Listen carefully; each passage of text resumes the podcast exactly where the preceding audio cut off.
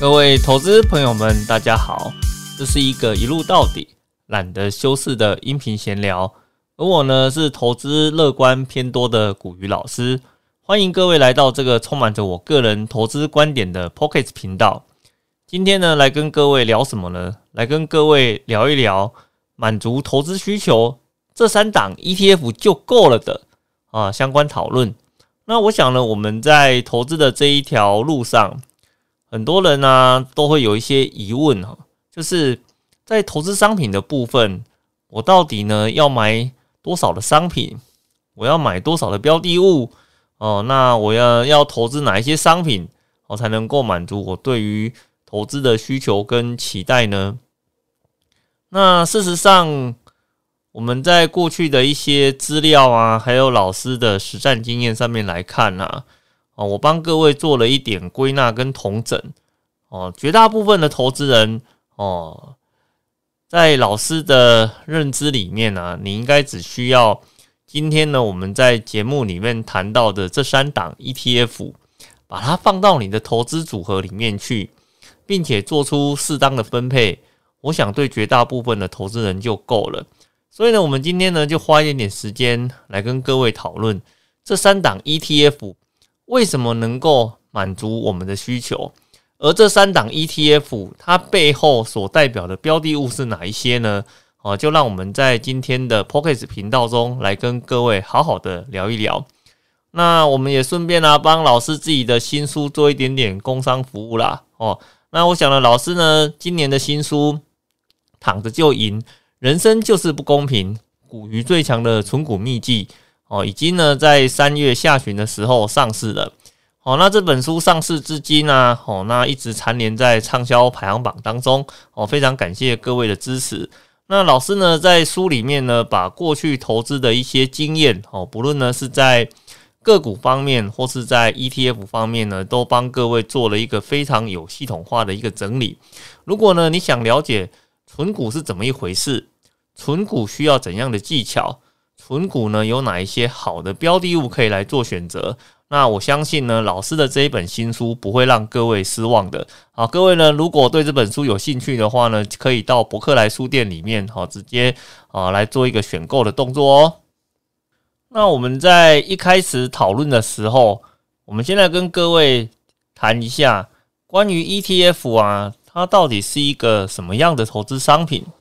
事实上呢，ETF 啊。它本身呢也是一种基金的形式。我们在市场上有所谓的共同基金跟指数型基金哦，那这两种产品的话呢，它都是属于基金类的一个产品哦。那基金类产品的一个特色就是集合了众人的资金哦，然后进行投资的一个动作。但是呢，共同基金跟指数型基金呢，它有个地方不太一样。所谓的共同基金指的是。我跟众人哦集合了所有的金钱之后，哦，透过呢操盘人哦或是呃基金经理人的一个主动的判断，在市场上来进行投资的一个动作。但是呢，指数型基金的话，它事实上它没有所谓的基金经理人啊。如果呢各位在很多呢呃所谓的指数型产品啊，或者是 ETF 上面有看到所谓的基金经理人。那事实上，那只是用来挂名用的哦。实际上，它并不是会去对呃基金的一个内容哦，ETF 的内容来做任何的一个调整。ETF 内容的一个调整的话，主要呢是看目前市场的哪一些个股有没有符合到它选定的一个条件。我想呢，我们在这几天呢，市场上比较大的一个消息，应该是关于。呃，零零五零的成分股哦，在做一些季度上面的调整。那在这一次调整当中啊，哦，让很多人觉得非常呃意外，有点不意外的呃几档个股哦，进入到了零零五零的呃那个标的物里面哦。那这几档是什么呢？哦，就是所谓的航运三雄哦，以及呢呃面板股的友达。哦，那我想这在过去哈，各位可能比较难去想象这样子的一个情况哈。那呃，但是呢，事实上从今年以来啊，像面板股啊，跟所谓的航运类股啊，哦，因为呃报价的关系，所以呢，他们的整个股价有了非常呃大的一个表现哦。再加上呢，像面板股的话，本身的股本已经非常的巨大了哦。只要股价有比较大的一个变化，也会让它的市值呢哦突然出现飙升的一个动作。那我们来看，像零零五零，它选股的一个机制是什么？它事实上，它就是用市值来做排名。也就是说呢，它选股的方式就是目前市场上市值最高的前五十家公司，哦，是哪几哪几哪几档公司？它呢就把它选入到它的成分股里面去。所以呢，当像航运类股啦、跟面板股啦，因为呃产业景气的关系，哈，导致它的股价有非常大的一个。呃，变化哦，那也就顺理成章的进入到了零零五零的成分股里面去。哦，那可能有人会讲说啊啊，那像这些类股的话，它是景气循环啊，现在进去了，有可能呢，下一季或者明年呢，也会因为景气波动的关系，市值大幅度的滑落，它就会离开到成分股里面去了。哦，那这样子在选股前的话，不是应该要将这一种哦，因为景气的关系。呃，造成市值波动的个股予以筛除吗？哦，那事实上这个部分就涉及到 ETF，它一开始在设计这个所谓的指数策略的时候，有没有把这件事情考量上去？但我们就零零五零的角度上面来看，哦，它没有考虑这件事情，它只考虑呢目前市场上市值最大的前五十家公司，所以呢这几档公司虽然因为景气的关系，哦，它的市值大幅度的上升，可是呢。策略就是策略哦，逻辑就是逻辑。他在这个逻辑之下，就把它选到了它的成分股里面去了。这个中间呢，不夹带任何呢所谓的个人因素的一个判断哦。这个就是所谓的呃指数型基金。那 ETF 跟指数型基金呢，可以说呃有点像是孪生的兄弟，但是唯一的差异在什么地方？哦，指数型基金。大部分都是透过银行的通路哦在做交易的动作，但是呢，如果是 ETF 哦，那 ETF 代表它可以直接呢在证交所里面来做交易，也就是说，它可以像个股一样，只要输入呃一个代号，我就可以呢直接在市场上做交易的一个动作。所以呢，在台股的市场中啊，哦，虽然指数型基金跟 ETF 这样子的一个产品呢。哦，都是针对指数来做一个复制的动作，但是在整体的交易主流上面，哦，是以 ETF 为主的，哦，因为毕竟 ETF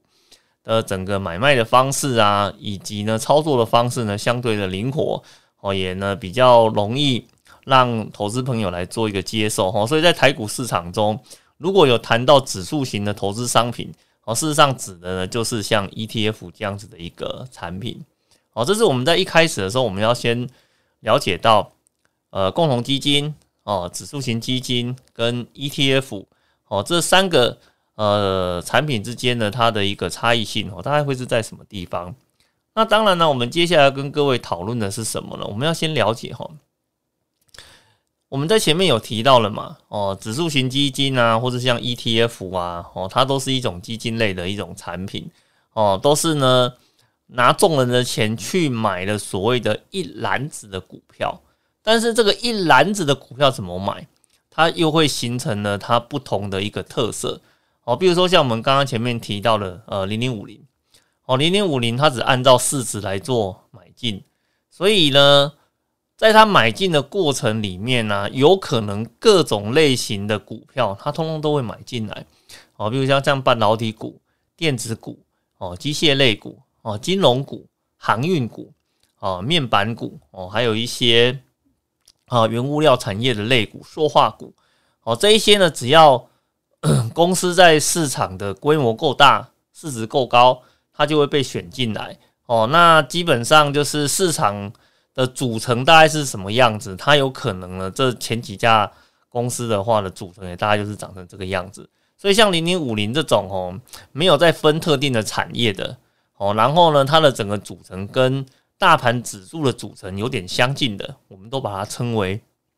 这个叫做呃市场型的 ETF。那还有另外一种买的方式是怎么买呢？哦，锁定在特定的产业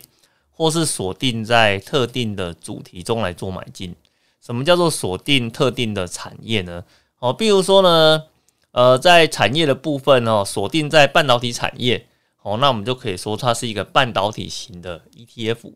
哦，那如果呢是锁定在比如说像是电动车产业，哦，那它就是呢属于电动车产业型的 ETF。哦，那比如说呢，像近期在募集的零零八九，八九三吧，是不是？哦，那这档产品的话呢，它就是哦那个电动车型的 ETF。哦，那最近要上市的，各位有兴趣也许可以去了解一下。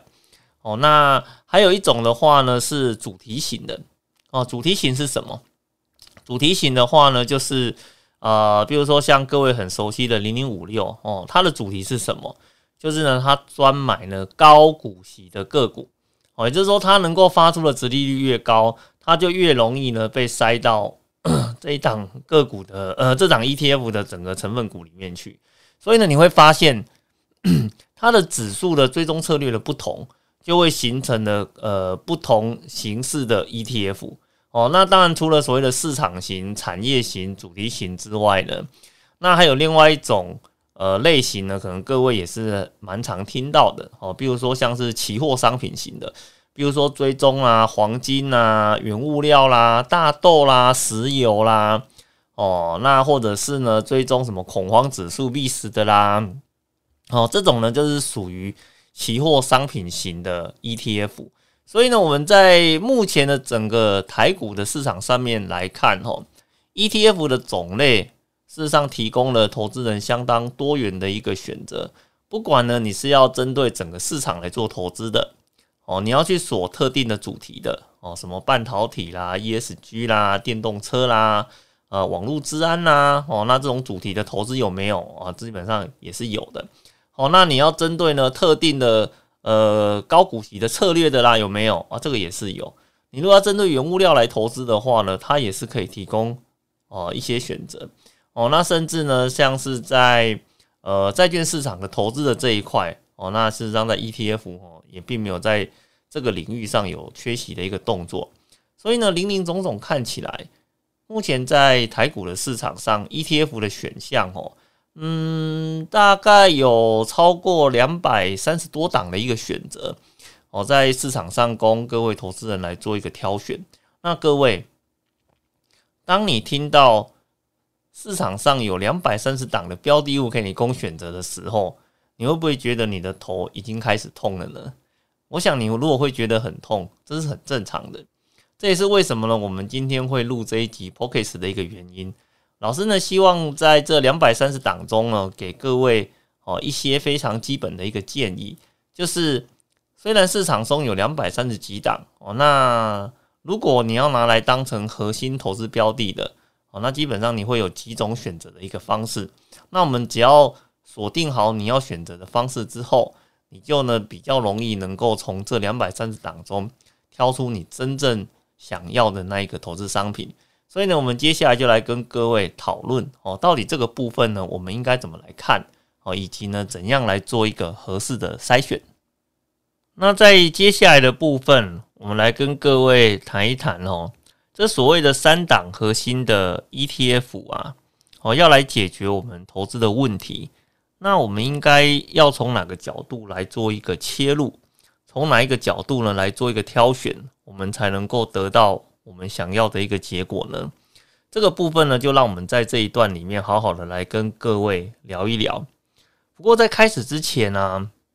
我想跟各位分享哈，老师对于投资市场的一些领悟啦。哦，事实上，我们在市场里面哦，大概应该有超过二十年以上的时间吧。然后，因为老师从 大学时代接触到投资市场之后，哦，就呃一直呢呃经营在这个投资市场里面，哦，试着呢去了解它的规律，哦，了解呢它的一个投资的方法。那事实上，我们在这么多年的一个投资之后啊，哦，我们得到一个结论呐，就是。嗯，投资人呢，如果呃想要说你的投资的绩效能够持续的去呃击败我们所谓的呃大盘哦，这是一个非常不容易的事情哦。那可是很多人不见得会这么认为，为什么呢？因为他觉得啊，如果呢只是呃绩效赢过大盘的话呢，那这个报酬率并不会特别的呃良好哦，因为呃常常有人是这样子觉得啦，就是你看哦，我如果今天呢买到一档标股的话，有可能我今天买，明天就赚了十趴啊，对不对？那明天的话，如果继续涨的话呢，我可能两天就十五趴了。可是老师啊，今天跟我讲的是说，大盘的报酬率，诶，那个很逊呢。哦，大盘的报酬率的话，有可能一整年下来，呃，大概七趴、八趴、十一趴了就已经很好了。可是那是我等了三百六十五天之后的结果。但是呢，我如果买到一档标股，我买到了隔天就十趴了，诶。在隔天如果再涨上去的话呢，哎，我就超过十五趴了。那这样子不是比你一整年的报酬率就好吗？你看我只要买对个股两天，就涨超过你一整年的一个报酬率。那这样子的话呢，赢过大盘好像也没什么了不起的。我们事实上来讲，吼，这是一个完全不同的投资逻辑。哦，你在。短线里面呢，去追逐这些所谓的标股啊，我们坦必须坦白了解一件事情吼，就是你怎么来的啊，就会怎么去的。你今天呢，可以让你一天赚十趴，那它当然也可以让你一天跌十趴。我想各位应该不反对这样子的一个说法嘛，对不对？哦，总不可能每档标的物哦都是开盘让你赚十趴嘛，然后永远都不会让你跌十趴，这是不太可能的。哦，投资呢跟风险，它绝对是相对称的。所以呢，你在投资的过程中，你不能够只想到说你会赚十趴这件事情，你也应该要想想说，如果跌十趴的话，那你可能会发生什么事情。哦，当然这是我们在投资市场中我们必须要去呃认知到的一个现象了。然后另外一个各位要去注意的是说，你有没有想过啊？你到底一整年下来的报酬率有没有比大盘来的好？我想呢，很多人瞧不起大盘的报酬率，主要的原因是他也许根本没有去精算过他整年的报酬率好不好，而是呢，他把他的回忆、把他的记忆力永远停在他最好的报酬率的那个时间点，哦，而不是看他整体的报酬。所以呢，我们常常在讲说，为什么有些人说他的报酬率不高？但是他最后是个赢家，有些人报酬率很高，可是最后呢，他是个输家哦，甚至消失在市场里面哦，因为我们对报酬率的基准不太一样哦。老师今天跟你讲的报酬率是指指什么？是指说老师呢在整个投资市场投入的部位所得到的报酬率，而你有可能你在跟我讨论的是我投资的某一档标的物，我得到了一个报酬率。而不是呢，你一整年下来的一个结果哦，所以这是在报酬率上面的一个认知啦。哦，在我们在市场上这么多呃这么久的一段时间之后，事实上我的一个体悟是这个样子哦。如果呢你不愿意花很多的一个心力放在投资市场里面哦，那你要让你的绩效呢能够持续的赢过大盘，这真的是一件不容易的事情哦。所以呢，回过头来想哦。如果有一个工具可以让你直接就得到大盘的一个报酬率，那你直接去买它，哦，事实上就可以解决很多的一个问题，哦，所以这是我们一开始在对 ETF 这样子的一个商品在了解的时候，你必须要先有这样子的一个认知，哦，如果啊你打不过它，那你就加入它嘛，对不对？哦，这个就是我对 ETF 投资的一个呃基本的一个认知啦。哦，那当然啦，我们在投资里面的话，哈，我们会跟各位讲，这所谓的三档的 ETF 指的是什么？首先呢，一种呢就是老师一开始跟各位讲的市场型的 ETF，我直接去拥抱整个市场，哦，我直接拥抱整个市场，哦，因为呢，你要去呃真正的去赢过这个所谓的市场啊，没有各位想象中的呃这么的容易啦。哦，那当然你有可能。在你买的好几档标的物里面呢，可能有一两档哦，也许在某个时间点哦，比大盘的报酬率还好。但是你整体上面来看呢，可能哦没有比大盘来的好。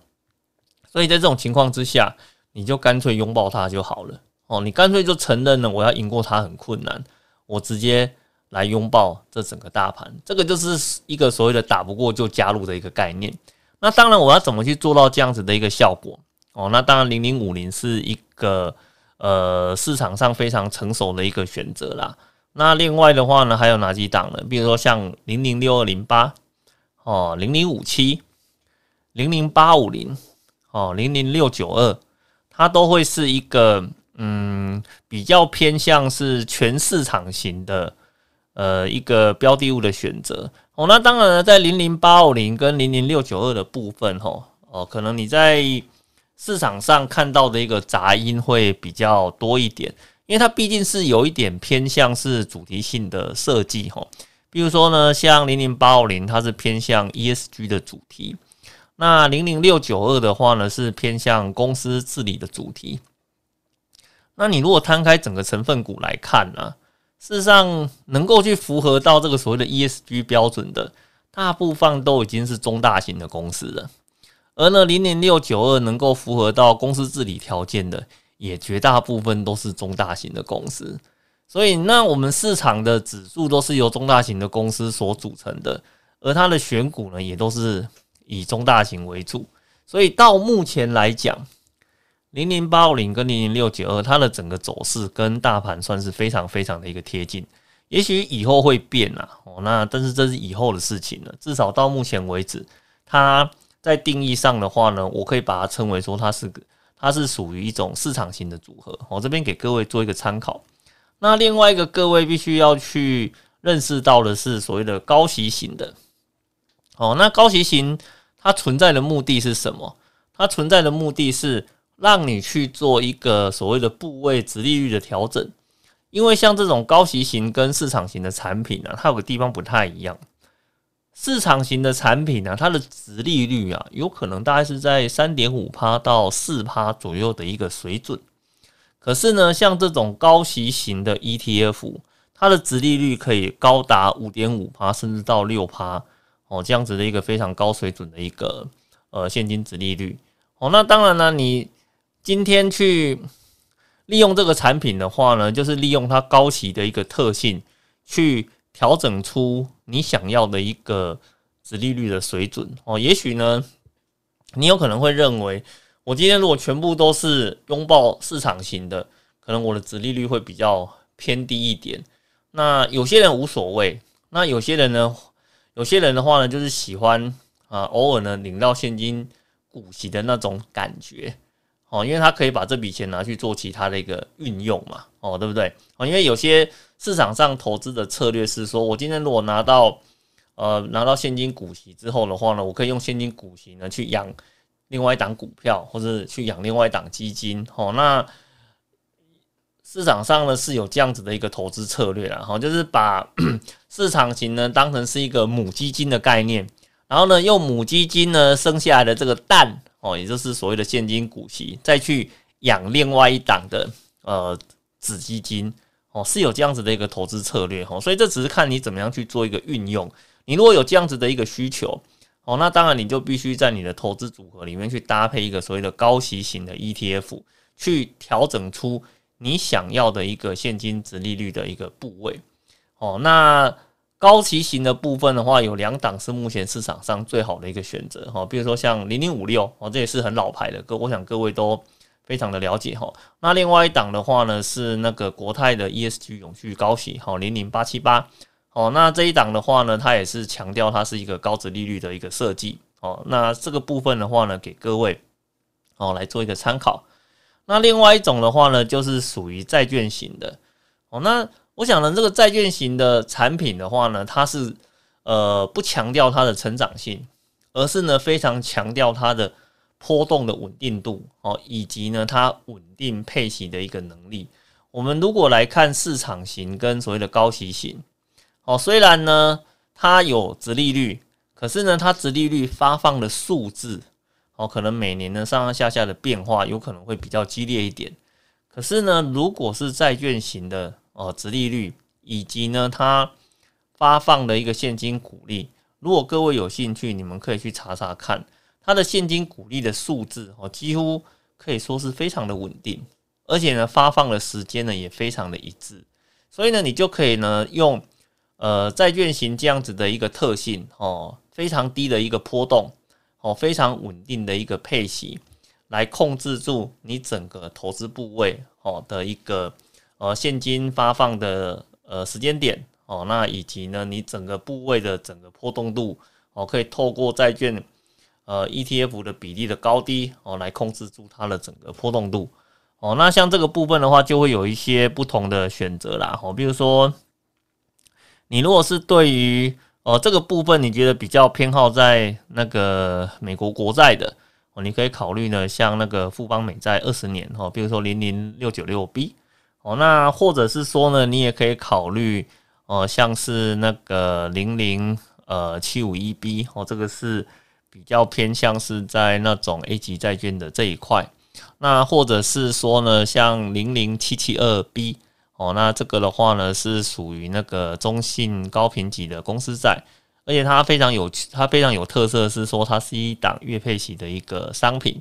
哦。那这样子的话呢，呃，事实上像这种债券型的话，大部分都是至少都有季配的一个水准啊，哦，所以呢，你就可以利用它季配的特性，或是利用它月配的一个特性。来呢，规划你的现金流，来降低你整体的一个波动。所以呢，我们在投资，我们在整个投资部位的设计上面来讲的话呢，我们就会建议你，你就可以利用呢，哦，这三种类型的标的物，哦，市场型、高息型跟债券型的标的物中呢，哦，去挑各挑一档，哦，来建构你的投资组合。哦，那我想在这个部分来讲。哦，应该就可以满足绝大部分的人在投资上面的一个需求。那么我们在呃今天节目的最后，哦，来跟各位聊一下的，就是呃投资人衍生的一些问题啦。就是如果呢我已经有了这三档的呃一个 ETF 哦，放到我的投资组合里面去，那我还需要其他的股票或是其他的 ETF 吗？呃，这个部分哦，我觉得这是要看你自己对投资的一个想法啦。哦，就是你愿不愿意花很多的时间放在投资这件事情上面。哦，你如果呢不太愿意花太多的时间在投资这件事情上面，你的重点只是要有参与到这样子就好了。那我觉得啊，哦，你在这个所谓的市场型、高息型跟债券型里面，哦，各挑一档。哦，然后呢，做一个你觉得舒服的一个配置之后，哦，那你的资金就持续的往呃这三个类型的呃 ETF 里面按比例做投资，这样子就好了。哦，那其他的部分就哦让市场来为你带来足够的报酬率。哦，那我想这样子就可以了。哦，那当然呢，有些投资朋友的话，他会觉得这样子可能不太够。哦，因为啊。这种所谓的市场型债券型跟高息型的这种产品，投资起来哦，它的乐趣度啊，可以说是非常非常的低啊哦，因为没有什么话题性嘛。那既然没有什么话题性的话，那投资的过程乐趣就会少很多了。所以很多人都会想说，那我可不可以再放一点其他的 ETF 比较有乐趣的，或是呢个股呢我喜欢的放到里面去，可不可以？哦，当然是可以的啊。哦，怎么？呃，我们不绝对不会说这东西是不可以的哦。那也主要就是说，看你每个人对投资的一个想法啦。你如果没有什么特别的想法，我会建议你就三种挑一挑就好了。那你如果想要多加一点，可不可以？可以啊，你也可以在你的部位里面的话呢，再加入一些呃所谓的主题型的产品哦。比如说像老师是在前面跟各位讲的哦。那比如说你想要加一点五 G 概念的 ETF，可不可以？可以啊。那你要加一点呃半导体概念的 ETF 可不可以？可以呀。你要加一点电动车型的 ETF 概念可不可以？可以呀。甚至你要加治安型的概念可不可以？可以呀。哦，那像这个部分的话呢，呃，加进去之后，可能你对投资的一个乐趣度啊会觉得比较高一点，因为毕竟这种呃产业主题型的 ETF 啊，你比较容易看到它的一个消息呀，以及它的一个讨论度嘛。哦，那这样子，如果说你在加入之后呢，会让你觉得投资比较有乐趣，哦，那你当然应该要加一点，呃，这样子的一个产品在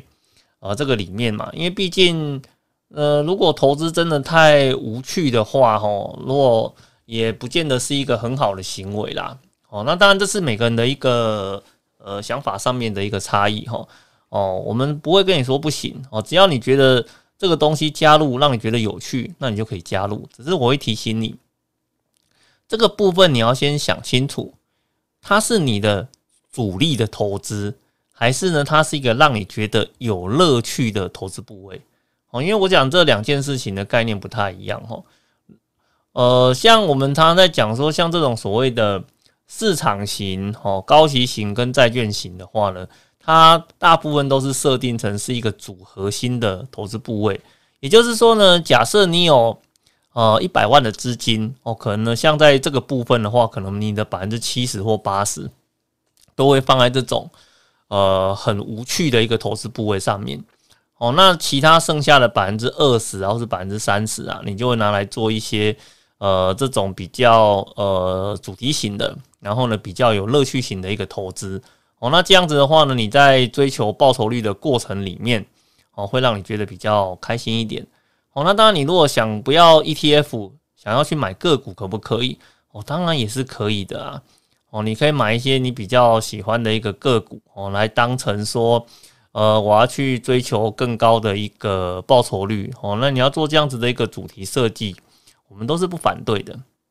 哦。只是呢，我们会提醒投资朋友的是说，你如果今天决定要投资个股，那你愿不愿意呢？为它付出相对的一个努力哦。比如说呢，去看它的一个产业的状况啦，哦，去看呢经营发展的一个状况啦，甚至呢去呃分析它的一些财务报表来做。呃，未来的一个经营的判断哦，我想这个部分呢，会影响到你对持股的信心度啦。因为其实我们在市场上看到很多的投资朋友啊，他的问题都不是说他不知道这间是好公司，而是呢，这间是好公司，可是呢，都太早哦就把这间公司给放弃掉了。那主要的原因都是因为。在持有的过程中，可能你会遇到公司呃遭遇到了一些逆风的打击哦，导致它的股价在呃比较短的时间呢有明显的滑落哦。那甚至老师还看过一个很有趣的例子哈，就是有一间公司，然后呢，它在经营的过程中呢也没有什么坏消息，营收啊、获利啊都非常的一个正常，可是呢，它的股价呢却慢慢的呢从呃，大概七十三块啊，然后开始一路慢慢慢慢的往下滑，然后掉到了大概六十九块左右的一个程度。哦，那这时候就会突然冒出了很多的一个学员啊，哦，突然很关心起这间公司的一个状况。哦，那事实上，如果从老师这个投资观点上面来看，我会觉得，哦，像这种股价的起起落落啊，哦，原本在投资的过程中都还算是蛮常见的。哦，那甚至你说从七十三块跌到六十九块，大概也跌了四块多吧。那四块多对于整个呃投资的部位来讲的话呢，整个损益连十趴都不到啊。那这样子对我来讲呢，这个就只是个股一个很常见、很合理的一个波动。而更那像这种波动的话，原本就是你在投资的过程中，你会必须要先有认知的，除非你总不会认为说你买的股票就一定。只会涨不会跌嘛，对不对哈？那这个是一个非常错误的认知啦。你如果觉得说你买了标的物之后，它就只会涨不会跌哦，只要跌了你就觉得这间公司哦出了一些事情你不知道，你就开始恐慌，开始胡思乱想，然后开始呢去做个股的一个抛售哦。那我就会跟你讲说，你不适合做个股的投资，你还是乖乖的回去买你的 ETF 就好了哈。甚至呢。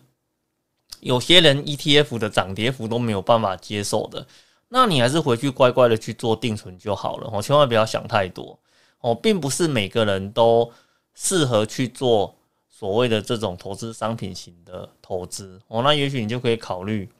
哦，你不要做金融商品型的投资，你可以把它去做一些个人呃那个职场技能的投资哦，然后去争取你。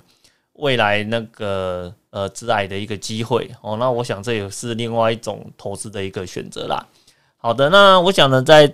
今天的这个主题里面呢，老师来跟各位分享哦，就是如果呢，你今天你要做投资的话，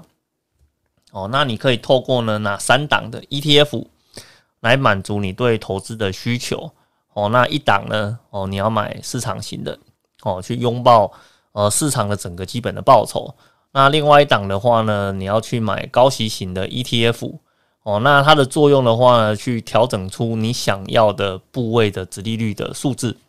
哦。那第三档的话呢，则是买债券型的 ETF 哦，它可以让你呢非常稳定的去。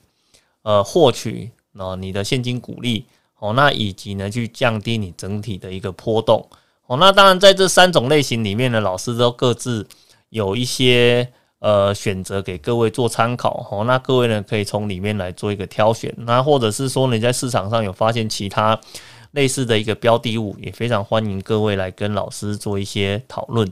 好的，那我想呢，我们今天的一个分享啊，就到这个地方。哦，非常感谢你收听哦老师的这个呃 Pocket 频道。如果呢你喜欢哦老师讲解的一个内容哦，希望呢在每个呃新的内容更新的时候都能够收到通知。那记得呢订阅老师的一个 Pocket 频道，这样子呢老师有任何新的一个内容发表的时候，你都可以第一个时间收到哦。好的，那我们今天的分享就到这边，谢谢各位，拜拜。